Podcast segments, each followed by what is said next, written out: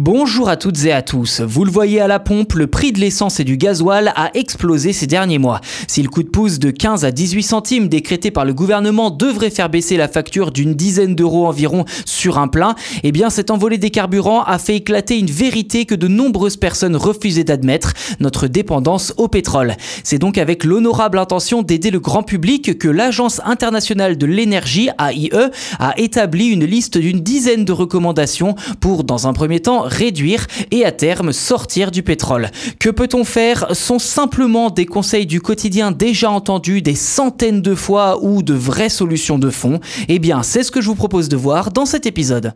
Et c'est justement sur fond de guerre en Ukraine et dans un contexte où le baril de pétrole a largement dépassé la barre des 100 dollars unité que l'Agence internationale de l'énergie AIE a publié mi-mars cette fameuse liste pour réduire notre consommation de pétrole. Si ces mesures étaient mises en place, eh bien l'agence estime que près de 3 millions de barils de pétrole pourraient être économisés chaque jour dans les 4 premiers mois, soit une économie globale de 329,4 millions de barils en un trimestre ce qui représente une grande quantité d'énergie fossile.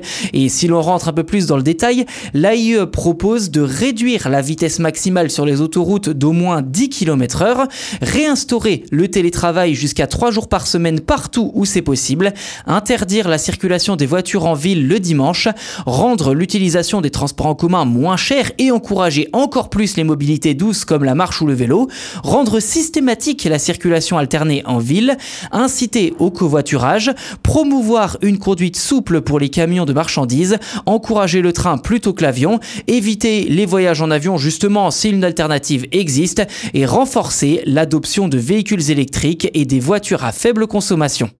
Comme vous avez pu l'entendre, rien de véritablement nouveau et révolutionnaire à première vue. Mais peut-être est-ce parce qu'un certain nombre de ces mesures sont déjà en place ou alors en cours de déploiement en France. En effet, ces recommandations valent pour le monde entier et pas seulement pour l'Hexagone. Certaines villes ont déjà interdit la voiture en ville le dimanche, de nombreuses politiques de renforcement des transports en commun sont mises en place, le covoiturage s'est imposé de lui-même face à l'explosion des prix du carburant et la promotion du train est également mise en place depuis un certain un nombre d'années, ainsi que la voiture électrique qui a le vent en poupe. Ceci dit, d'après l'AIE, si ces mesures sont présentées comme nous faisant économiser de l'argent, eh elles sont beaucoup mieux reçues que si elles sont présentées dans le cadre de la lutte contre le réchauffement climatique.